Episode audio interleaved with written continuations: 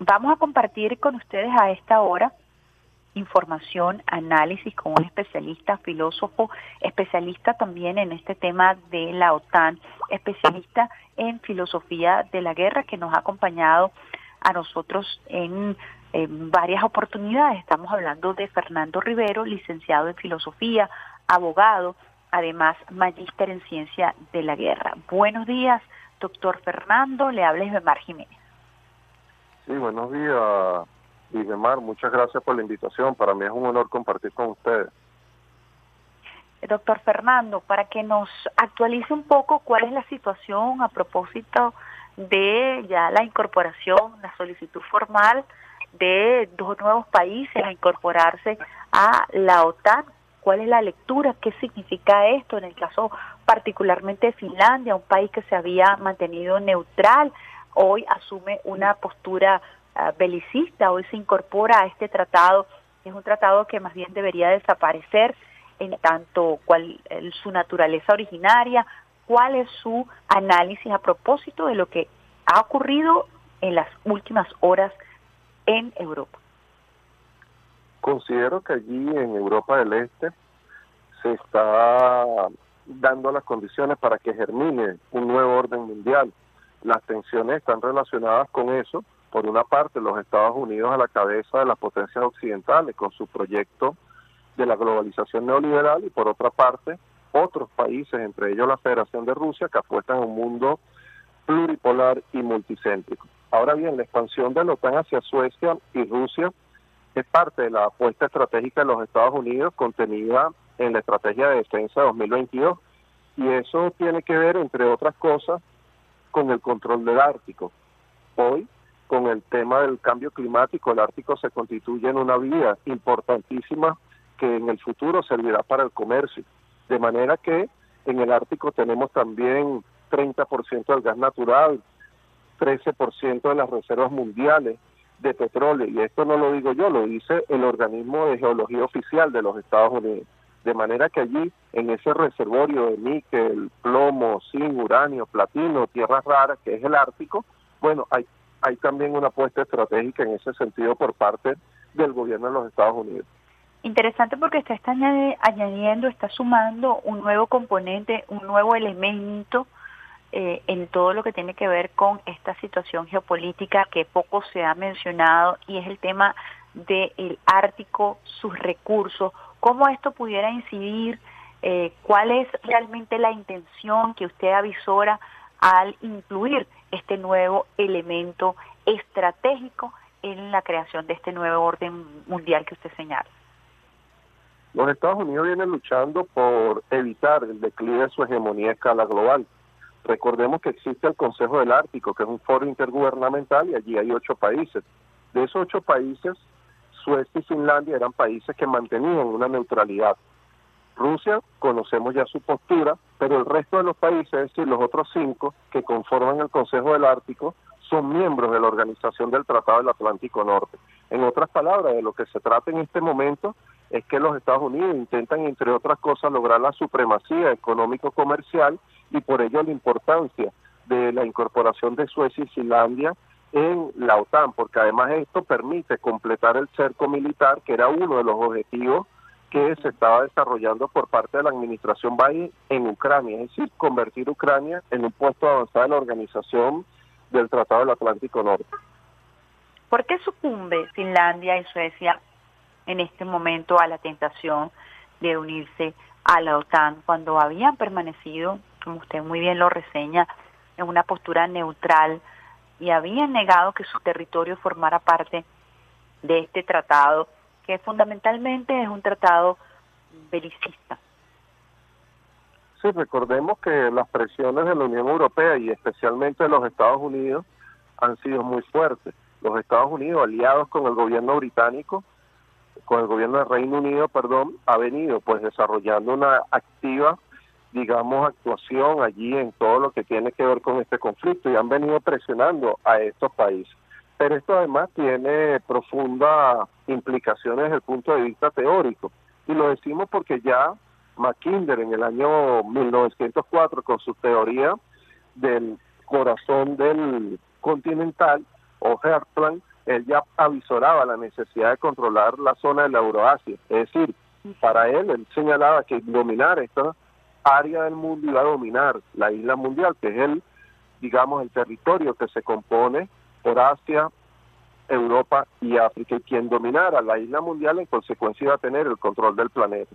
Hoy, volviendo a esas ideas geopolíticas, las potencias occidentales vienen avanzando en esa dirección. Y lamentablemente en ese plan, Finlandia y Suecia no son más que alfiles, piones de una política que definen en el Pentágono y por supuesto con las transnacionales de los hidrocarburos, las transnacionales que dominan el mundo.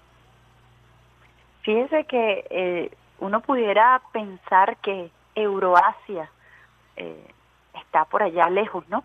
Sin embargo, todo lo que ha venido sucediendo luego de que Rusia decidiera defender sus fronteras con esta operación especial ha tenido una trascendencia y se habla de la creación del nuevo orden mundial. Ahora, ¿hacia dónde realmente va encaminado esto? Quizás es muy temprano eh, hablar, decidir, pero ¿cuál cree usted que va a ser la postura de Rusia frente a estas, estas situaciones que son amenazantes y definitivamente qué dirán los pueblos de Europa eh, que hoy se ven resentidos profundamente a propósito de estas decisiones que se han tomado en torno a la economía fundamentalmente y en torno al mundo energético, ¿no? Según el Fondo Monetario Internacional, la Unión Europea padece, padece en este momento la inflación más grande en 40 años. Desde luego que es muy pronto para, digamos, avisorar cuál va a ser la postura definitiva de la Federación de Rusia. En principio podemos decir que va a condenar esta decisión de los gobiernos y el parlamento tanto de Suecia como de Finlandia, pero además yo quería agregar algo, ¿no? Porque pareciera que este conflicto está muy lejano a nuestras fronteras, a nuestra región, pero realmente dice la FAO, Organización de las Naciones Unidas para el tema de alimentación, que hoy en el mundo y esto fue antes de la guerra, 193 millones de personas sufren hambre. Esto, en el caso de América Latina, nada más cinco países tienen 12 millones, punto siete personas con hambre. Esta situación de la guerra en Europa del Este ha generado un impacto inflacionario en materia de alimentos y esto, por supuesto, aunado a la situación de la inflación de los hidrocarburos, va a tener un coletazo tremendo en los países de acá de toda la región, me refiero a América Latina y el Caribe. De manera que hoy es una necesidad unirse al clamor de paz, condenar la política expansionista de la Organización del Tratado del Atlántico Norte y además exigir un replanteamiento profundo de la Organización de Naciones Unidas para evitar las causas estructurales que han generado esta confrontación. ¿Qué podemos nosotros hacer frente, uno, uno avisora eh, el, el despertar de este monstruo que prácticamente venía trabajando de manera silenciosa, Rusia lo venía advirtiendo, sin embargo un silencio mediático, sobre todo en los últimos ocho años, eh, invisibilizó esta expansión de la OTAN. ¿Cómo puede el mundo eh, abogar por la paz y quizás presionar a propósito de estas alertas que usted ya está mencionando, que ya están relacionadas con el tema de alimentación, con el tema de recursos energéticos. Eh, yo retomo el tema de los pueblos que se ven severamente afectados por este expansionismo militar, ¿no? Sí, desde luego. No está en peligro solamente el pueblo de la Federación de Rusia y no están afectados los países de la Unión Europea, que las sanciones, mal llamadas así por ellos, han venido afectando como en un efecto boomerang la calidad de vida de sus poblaciones. Hay una afectación mundial porque mientras esto ocurre, lo que se está dirimiendo es el derecho a la paz, el derecho a la vida y la autodeterminación de los pueblos.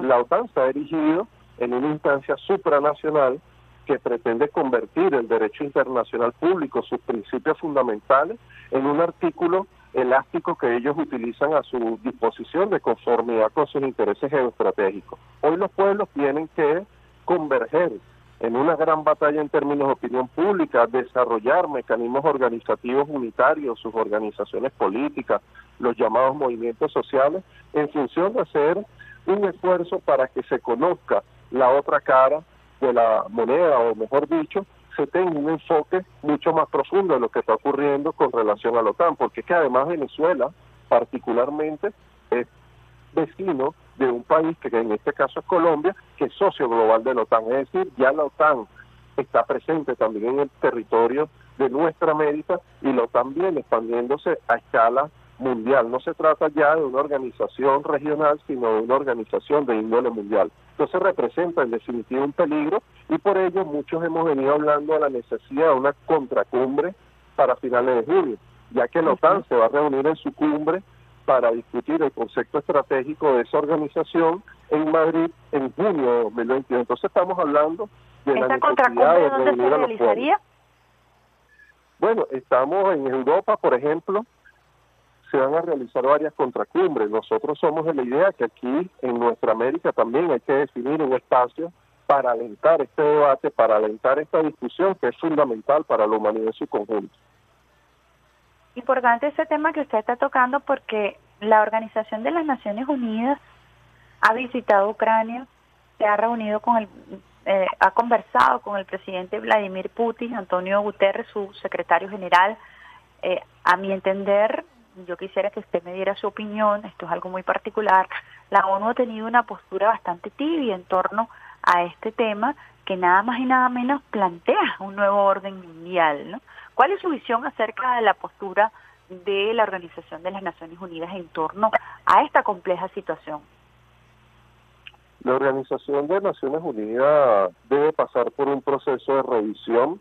Recalco esta idea porque esta organización lamentablemente ha quedado lejos de lo ideal, ha quedado marginada de los grandes asuntos internacionales y muchas veces incluso ha servido para legitimar la acción de los Estados Unidos, tal cual como ha ocurrido con otras intervenciones de la Organización del Tratado del Atlántico Norte, como ocurrió en Afganistán, como ocurrió en Irak 2003, etcétera. En este momento, la OTAN tiene una injerencia en los asuntos internos de Ucrania. Ucrania es víctima de la OTAN, entonces hace falta un nuevo papel de la Organización de Naciones Unidas. Eso pasa precisamente por reinventar esa organización. Ahora debemos decir una cosa, licenciada Yesmar. Hoy en el mundo hay aproximadamente 16 grandes conflictos armados, pero lamentablemente el enfoque se coloca por parte de la ONU allí en Ucrania, porque en definitiva pareciera que la Organización de Naciones Unidas se está vinculando, pues, nuevamente, una vez más, como ha sido ya tradición, a los intereses de las principales potencias del mundo. Usted mencionaba en torno a las posibilidades de organización, eh, trabajar desde el punto de vista de la opinión pública quizás las generaciones más jóvenes eh, no entiendan que la OTAN eh, tenía una caducidad, que tuvo un objetivo y que hoy por hoy se mantiene oxigenada precisamente por eh, el objetivo expansionista del imperio gringo europeo. Quisiera que usted refrescara un poco la memoria a propósito de cuáles eran en, en el papel las funciones de la OTAN y cómo ha podido sobrevivir en el tiempo.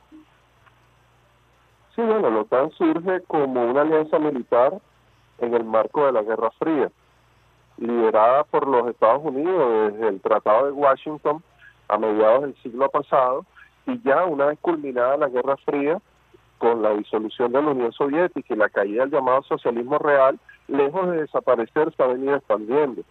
A partir del año 97 ha tenido la incorporación de países que antes fueron parte de la órbita del socialismo real se han venido incorporando y bueno, ya recientemente entre los planes expansionistas tenemos precisamente lo que ocurrió con Ucrania, ahora Finlandia y Suecia. Es obvio que este proceso de despliegue que yo he llamado poliédrico del, del entramado militar de los Estados Unidos tiene múltiples facetas. La OTAN es una de ellas y los miembros de la OTAN, que son 30 países hasta los actuales momentos, es apenas una parte, pero junto a esto tenemos los llamados socios globales, donde está Nueva Zelanda, Japón, Colombia, etcétera. Están los mecanismos como el diálogo del Mediterráneo, donde la OTAN se vincula con otros países, pero todo esto es parte de un gran esfuerzo de guerra de los Estados Unidos. Y otro elemento muy importante es que precisamente luego de la guerra, las acciones del lobby armamentista, las grandes empresas vendedoras de armamento, las 10 empresas más grandes del mundo, de las cuales, por cierto, las primeras seis son de los Estados Unidos, bueno, sus acciones han subido en la bolsa. De manera que detrás de este conflicto en Europa del Este hay un gran negocio. Y allí, por supuesto, están metidas las manos de las transnacionales encargadas de los servicios militares y, por supuesto, de la fabricación de equipamiento militar. Sí, como la Halliburton, por ejemplo, que jugó un rol fundamental en todo lo que fue la guerra con Irak y todo lo que ha sido incluso su participación en la presunta reconstrucción del Medio Oriente, que no ha sido otra cosa sino facilitar el saqueo de los recursos. A nivel de opinión pública, ¿cómo hacemos para visibilizar eh, cuáles son los desafíos? Porque usted habla de un aparato de guerra, pero también está un aparato de guerra híbrida, que es el aparato comunicacional, eh, que ha en estos momentos recrudecido en torno al tema del expansionismo, invisibilizando eh, la visión, eh, no solamente invisibilizando la visión rusa, sino censurando a todos aquellos medios que eh, tengan a bien contar qué es lo que está ocurriendo o cuál es la perspectiva de Rusia a propósito de esta situación. Sí, el comandante Fidel habló de la batalla de ideas. Hoy eso es fundamental porque nos estamos disputando el sentido común en mm. las nuevas tecnologías de información y la comunicación, las llamadas redes sociales, allí hay un espacio, una trinchera para la batalla en términos de ideas, para la batalla política e ideológica. Nos corresponde hacer un gran esfuerzo porque ellos quieren imponer el pensamiento único, una racionalidad a la medida de los intereses de las grandes potencias occidentales y esto es un peligro para la humanidad toda. Hoy la agenda de la humanidad no es la agenda de la OTAN la humanidad tiene otros problemas, por ejemplo, el tema de la pobreza, que impacta, como te decía, cerca de 200 millones de personas en el mundo. En el caso, por ejemplo, de Etiopía, Yemen, la situación es muy dantesca, solo por decir dos países que padecen este flagelo. El cambio climático es otro de los grandes problemas. Entonces debemos tocar estos temas, debemos tratar de abordar este esfuerzo con un gran sentido militante desde el punto de vista internacionalista y ojalá surgiera en algún momento una organización de los pueblos que ayude a librar esta batalla, que ayude a librar esta lucha, un espacio de convergencia unitaria de partidos, movimientos sociales que sea de corte antiimperialista, que coloque en primer plano la vida, la defensa de la paz y por supuesto el derecho de los pueblos a su autodeterminación.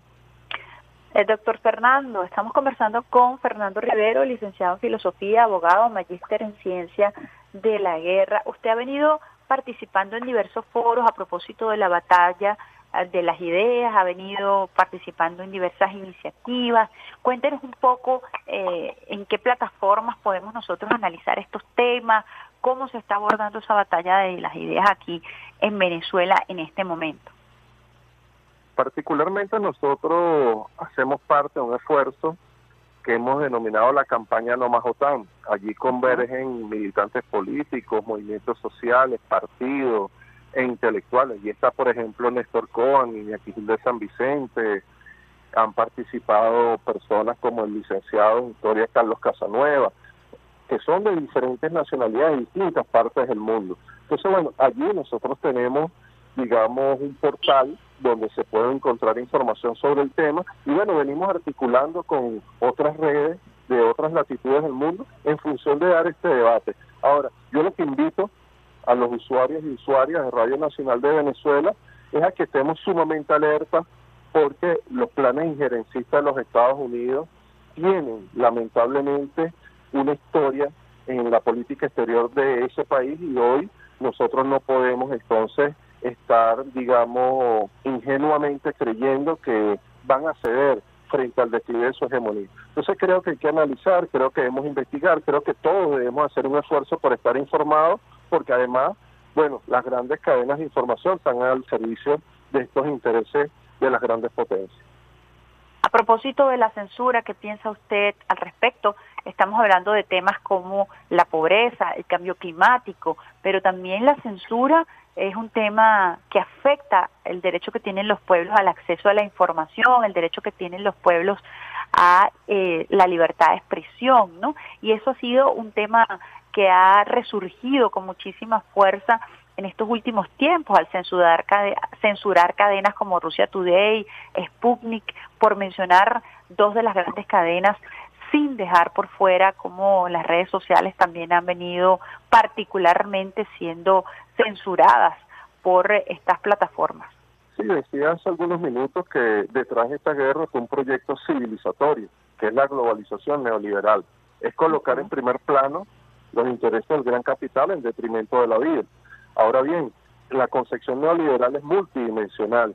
Tiene una expresión económica, pero también política, tiene una concepción del Estado, una concepción de la democracia, una concepción acerca de las relaciones internacionales. Y en todo esto, por supuesto que la clave está en imponer el sentido de la existencia humana, imponer un nuevo sentido común que está a la altura de los intereses del capital. En definitiva, censurar, castrar el pensamiento crítico, imponer una mirada unidimensional del mundo es un elemento consustancial a este modelo porque requieren una, digamos, una población mundial anodina que no reflexione, que no cuestione los imperativos de las grandes potencias, porque eso es funcional pues a los intereses de las grandes transnacionales. Entonces, por supuesto que la censura debemos condenarla de la manera más enérgica y abogar por la pluralidad de pensamiento, por la diversidad de ideas, que es fundamental en, en el mundo de hoy para poder allanar el camino para que hayan, digamos, condiciones reales de paz y estas situaciones que se están presentando no vuelvan a ocurrir en el futuro su mensaje a los usuarios y las usuarias del Sistema Radio Nacional de Venezuela, luego de esta interesante conversación que agradecemos, porque nos eh, ofrece herramientas, como usted bien lo decía, para mantenernos alerta, para mantenernos informados e informadas y sobre todo para crear una conciencia a propósito del expansionismo y de las nuevas formas de eh, neocolonización que emplea el imperialismo para con los pueblos. Bueno, creo que el llamado debe ser a la esperanza, a defender la vida, a seguir que nuestro pueblo de Venezuela y nuestra América en su conjunto siga siendo un gran referente de la construcción de un mañana distinto, de un nuevo modelo de convivencia que coloque y que gire en torno a otros imperativos. Yo creo que hoy hace falta redoblar esfuerzos para construir un futuro distinto donde la vida sea el alfa y el omega de todo lo que hacemos. Y por supuesto a todos los usuarios y usuarias dar mis más sentidas palabras de agradecimiento por escucharme y por supuesto a usted por la invitación que me hizo en el día de hoy.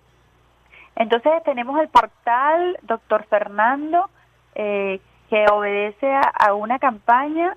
¿Cuál es el portal para que los usuarios y las usuarias puedan consultar, puedan participar de los debates que ustedes vienen haciendo a través de diversas plataformas online. No More OTAN. No More OTAN. More OTAN. Exacto, eso lo podemos encontrar en Twitter y también un portal en la página, en su página, la página web, en internet lo podemos encontrar así.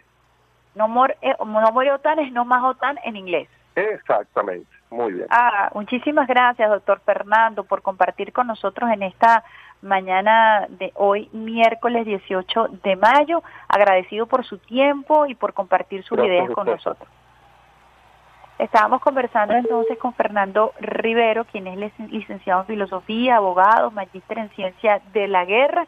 Les invitamos entonces a seguirlos en sus cuentas sociales, No Morotan, a través de su plataforma para alimentar la conciencia, para mantenernos activos y activas.